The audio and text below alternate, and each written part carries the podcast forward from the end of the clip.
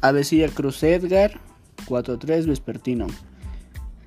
Hardware es la, se refiere a las partes físicas tangibles de un sistema informático, como pueden ser la impresora, el teclado, el disco duro, aunque no lo podemos ver, está dentro del equipo.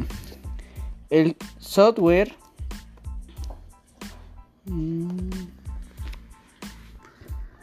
es un conjunto de programas o instrucciones y reglas informáticas que permiten ejecutar distintas tareas. O sea, quiere decir que es lo que programa una computadora.